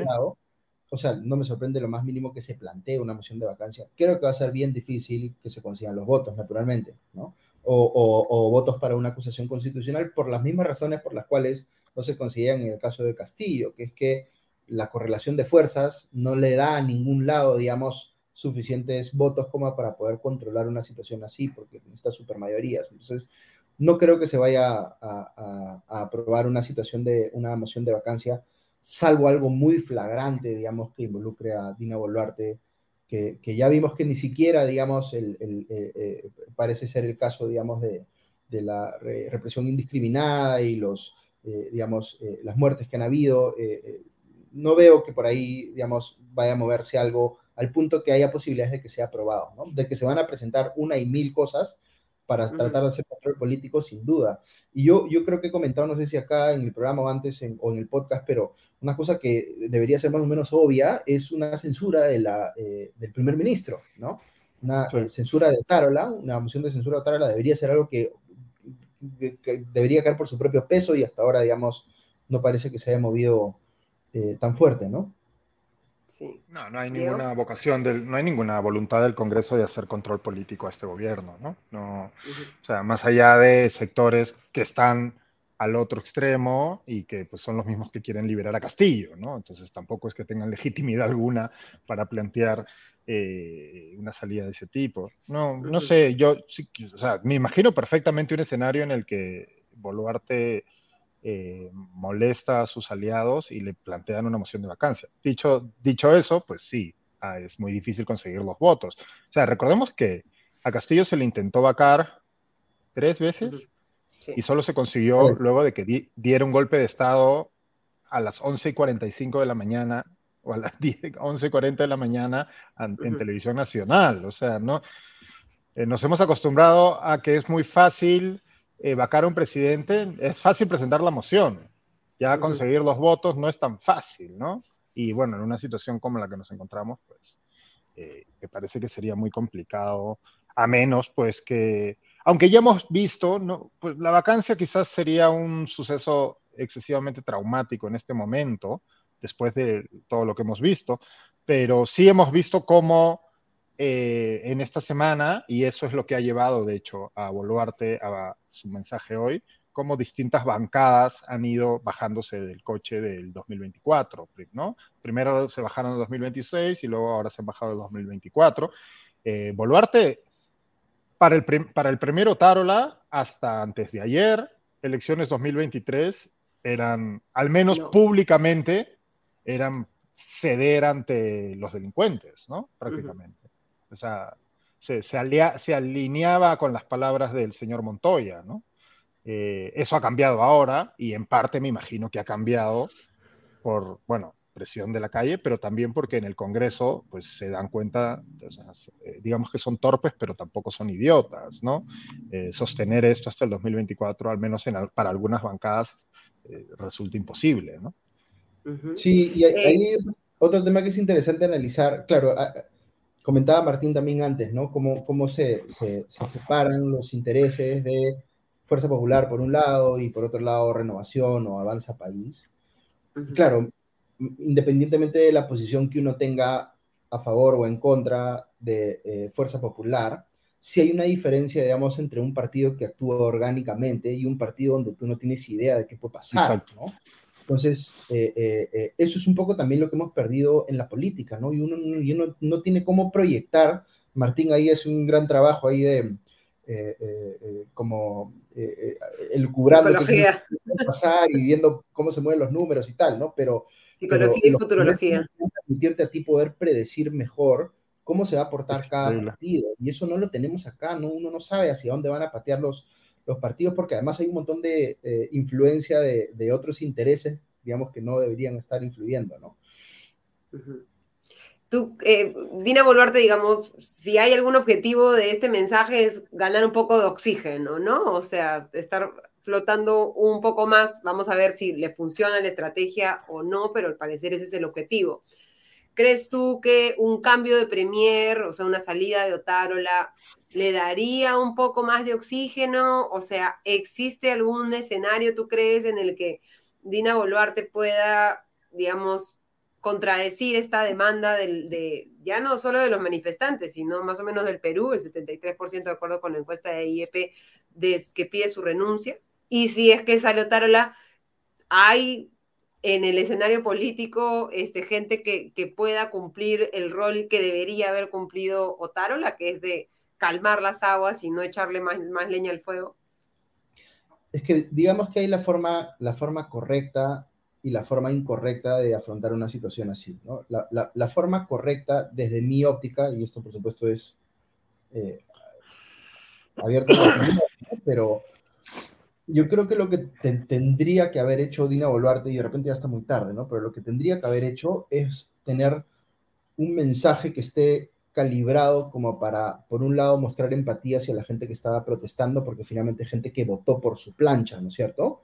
Este, y, y, hacerles entender que el gobierno suyo no tiene todos los controles porque muchas cosas dependen del Congreso, ¿no? Pero que iba a hacer valer los intereses de adelanto de elecciones, que promovía, digamos, ese grupo, pero por otro lado también tendría, tendría que mostrar o tener un mensaje que mostrara empatía hacia la gente que se estaba viendo afectada por las manifestaciones más violentas de la protesta, la gente cuya eh, eh, eh, vida, este, digamos, este, está viendo problemas como la escasez de alimentos o el incremento de los precios o el no poder ir a trabajar o la coacción de gente que está amenazando para que salgas a marchar. Entonces, también había que mostrar un, eh, mensaje empático, me parece, hacia ese sector de la población. Y yo creo que lo ideal hubiese sido que ella conecte esos dos, digamos, tengo un mensaje que le, le ofreciera algo a esos dos grupos al mismo tiempo que eh, eh, confrontaba, digamos, a los actores violentos, golpistas o, digamos, que sí están detrás de la, digamos, protesta buscando pescar a río revuelto. Entonces, por ahí hubiese esperado un tipo de discurso político más razonable, buscando generar empatía entre grupos que no necesariamente están en posiciones de partida iguales, sino más bien al contrario, contrapuestas, ¿no? Y tratando de generar ahí eh, eh, eh, vasos comunicantes. Esa es la forma correcta, digamos. La forma incorrecta es que ella diga, lo que me interesa a mí es mi supervivencia política, entonces, ¿de qué me agarro para sobrevivir? lo que puede hacer ella es, me agarro del, del rechazo al Congreso, que puede eventualmente ser mayor que el rechazo a mí, entonces me pongo a chancar al Congreso desde mi posición. Entonces, yo tendería a pensar que puede, puede ir un poco por ese segundo camino ahora, porque finalmente los, los actores políticos buscan su propia supervivencia, ¿no? Entonces ella puede tener los incentivos para ir por ese camino. Este, es difícil anticipar, ¿no? Sí. Y bueno, y es difícil anticipar también cuál sería la reacción de las bancadas que la están sosteniendo a flote, digamos, en el, en el Congreso las bancadas que eran la oposición del eh, expresidente Pedro, Pedro Castillo, ¿no? Sí, es que es... A, mí, a mí, en lo personal, me, me, me, duele mucho cuando veo esa cifra de aprobación, creo que es 8% del Congreso, ¿no es cierto? Porque el Congreso, los Congresos siempre van a ser impopulares, porque en el Congreso está el que tú votaste, pero también está el otro, entonces, en fin, te genera una suerte de sentimientos encontrados, ¿no? Pero el Congreso es el corazón de la política del país, ¿no? Es el corazón de la política, es, donde se hace política, ¿no? El Congreso. Y que, y, que, y que ese poder del Estado, el que tiene esa función, tenga estos niveles de desaprobación, es realmente penoso, ¿no? Y eso te muestra, pues, que eh, la gente que está ahí, o las bancadas que están representadas ahí, eh, no están entendiendo cuál es su trabajo y están básicamente contribuyendo a que mucha gente piense en el Perú hoy en día que lo mejor que le puede pasar al país es cerrar el Congreso. y cerrar, no disolver, ¿no? sino cerrarlo como que, que deje de existir el Congreso, que no opere porque no lo necesitamos. ¿no? Basta con tener un presidente mano dura de izquierda, si soy de izquierda, o de derecha, si soy de derecha, y con eso se soluciona el tema político en el Perú. ¿no? Este, es, el nivel de responsabilidad es, muy grande. No es de ahora tampoco, ¿no? Es de hace mucho tiempo, pero, pero ya nos está llevando a un, digamos, ya, ya veníamos estando al borde del abismo, pero ya es una cuestión de que en cualquier momento nos podemos caer, ¿no? Bueno, vamos a estar atentos mañana a este debate y, votación en el, en el Congreso. como le decía a Martín Hidalgo, que esperemos que él esté equivocado, pronosticado que no se va a aprobar, que probablemente no se apruebe ni la reconsideración, es decir, que no se llegue eh, a, debatir y mucho menos a votar la aprobación del adelanto de elecciones del 2023 y con esto regresaríamos a foja cero, es decir, elecciones al 2026, ¿no? cuyo, que, creo que es un mensaje eh, peligroso en un, en un contexto de convulsión social como el que estamos, por, por decirlo menos, ¿no? Desconectado y creo que, que, insensible, ¿no? Pero ¿crees tú, Augusto, tú tienes alguna esperanza, optimismo de que efectivamente, como ha pedido el presidente del Congreso, José Williams, los congresistas reflexionen y mañana tengamos un debate no en base a sus intereses manifiestos y también sus intereses escondidos, como los que nos comentaba Martín en términos electorales y etcétera, sino más bien de, responder a, lo que les está pidiendo la, población? Digamos que cada vez que he presumido eh, que el Congreso iba a actuar con madurez política, he tendido a equivocarme. ¿no? O, el Congreso me ha demostrado que estaba siendo extremadamente ingenuo, ¿no? Este, ojalá, ojalá. Creo, creo, que están haciendo un cálculo que es bien peligroso, ¿no? Este, podrían salirse con la suya, pero si no se salen con la suya, este, el país puede terminar incendiado, literalmente. ¿Y cuál es ese cálculo? Que, que la cosa se calma, que, ah, ya. Claro, que la gente se va a cansar, sí. Que Dina puede resistir, se le va a acabar el financiamiento a la gente que está protestando, este, se van a rezar a, a, a, digamos, cada uno a su actividad normal, este, y la cosa va a pasar, ¿no? O que se va, o vamos a entrar en una situación como de protesta, pero más focalizada, ¿no? Como Lima vuelve a la normalidad, pero Puno sigue como está, de repente Cusco, eh, Arequipa, este, pero el resto del país como, como que ya supera la situación, ¿no? Entonces, no es que eso sea imposible, yo creo que ese es un escenario que puede ocurrir también, pero, pero, pero si tenemos que tirarles probabilidades. Claro, poner tus fichas ahí es. Yo, yo, no, yo no, o sea, es como cuando en el sector empresarial, cuando se habla de gestión de riesgos, cuando tú tienes un riesgo catastrófico, no importa que la probabilidad sea muy baja, aunque la probabilidad sea bajita, igual tú te preparas para un riesgo catastrófico, porque si ocurre, te friegas cierto? Pero la preparación claramente no es uno de los valores y de las prioridades de nuestros políticos, como hemos visto que no tenían nada preparado respecto después de la vacancia de Pedro Castillo, ¿no? Pese a que estaban buscando activamente vacarlo, nadie se había sentado a preguntarse, ¿y después qué hacemos? ¿No? ¿Y después qué pasa? Tomarnos selfies en el pleno, eso es lo que hicieron. Y festejar porque, ¿no? El riesgo catastrófico que estamos eh, enfrentando es la, destrucción de, la autodestrucción de la democracia peruana. Ese es el riesgo catastrófico. Y no estamos haciendo nada, no hemos hecho nada para prepararnos y no, no estamos haciendo nada para gestionarlo tampoco. Es un riesgo que y además creo que estamos haciendo de, mala, mala propaganda, mala publicidad a la democracia, ¿no? O sea, porque es como que siento que, que se está haciendo un desfavor a las reformas que son necesarias al utilizarla como una excusa eh, para no, no, tomar la decisión del adelanto de elecciones y generar en muchas partes de la población un rechazo a una propuesta de reforma electoral o reforma del sistema político que son efectivamente indispensables para que salgamos de, de, este loop constante, ¿no? Diego, ¿algo para, para terminar?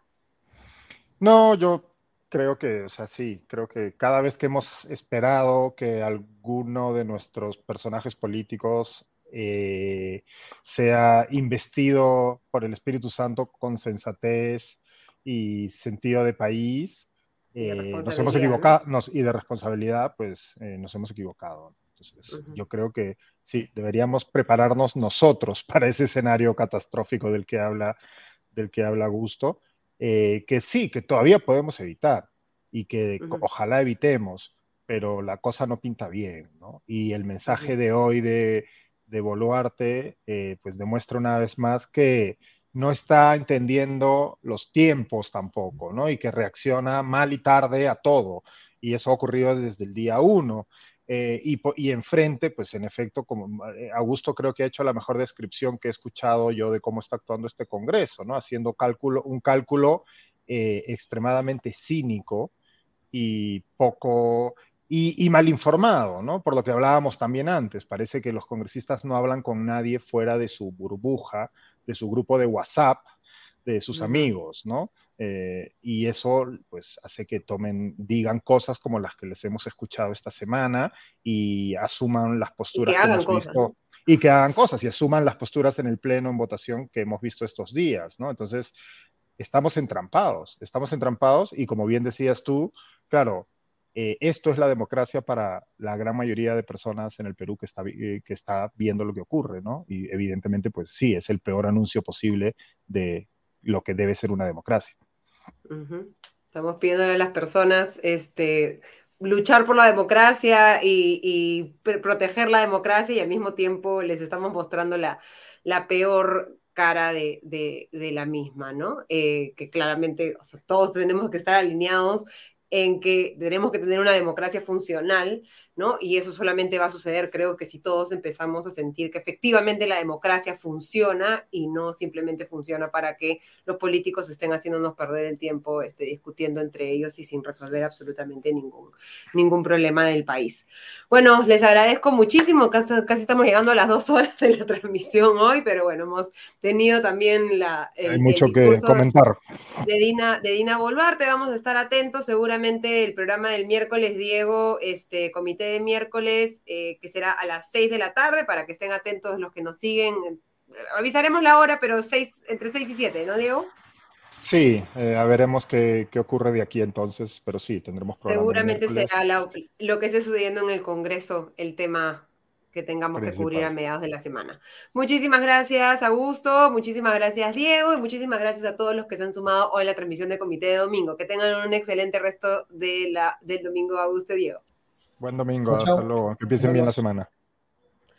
Cerramos así entonces una nueva edición de Comité de Domingo. Les agradezco nuevamente por haberse sumado a esta transmisión, por darle un like a este video, a la transmisión, al video si lo están viendo en diferido, que puedan evaluar, tal vez suscribirse a los productos del Comité de Lectura, compartir este video con quienes consideran que deba informarse de la manera en la que estamos ya creo que nosotros, esta comunidad, acostumbrados a informarnos a través de este programa y todos los productos del comité de lectura para, digamos, incrementar la comunidad y eh, eh, empezar a, bueno, seguir discutiendo los temas importantes para el país, ¿no? Cerramos una semana nuevamente lamentable, una semana con eh, un fallecido más en, en protestas en Lima, una semana en la que siguen incrementándose el número de heridos, el número de fallecidos, las consecuencias económicas de una protesta, sin que lamentablemente eh, ni el Ejecutivo ni el Legislativo parezcan demostrar ese sentido de urgencia que se requiere para una situación como la que estamos eh, viviendo. Tenemos que lamentar el fallecimiento de Víctor Santistema Yaxavilca, tenía 55 años, de Yauyos, que ha muerto en una de las manifestaciones en Lima y tenemos que lamentarla porque nadie debería morir en una manifestación, nadie debería tener que fallecer pidiendo o reclamando lo que consideran son sus derechos dentro de una democracia y eh, deberíamos encontrar la forma, si ese es el reto en este momento en este país, en que empecemos a resolver los problemas políticos de otra manera, no de manera violenta, no con la necesidad de que la gente salga a manifestarse, a tomar aeropuertos o a, marchar hacia Lima, sino que encontremos formas, como bien decía Augusto, de que la democracia sea representativa, que encontremos dentro de las reglas de la democracia formas en las que podamos todos hacer oír nuestra voz y podamos aportar y exigir las soluciones que necesitan los problemas urgentes del país. Lamentablemente no vivimos en un país en que las cosas estén resueltas, ni mucho menos. Tenemos problemas urgentes y en estas discusiones y en estos entrampamientos políticos y en estos eh, em, cierres de entre, en las posiciones de cada uno de los partidos y estos extremismos y polarización en la que lamentablemente estamos cayendo. Los que perdemos somos todos los peruanos porque nadie está solucionando los problemas del país. Nos vamos así y lo citamos al comité de miércoles, el miércoles con Diego Salazar y conmigo será hasta el próximo domingo en Comité de Domingo. Hasta la próxima.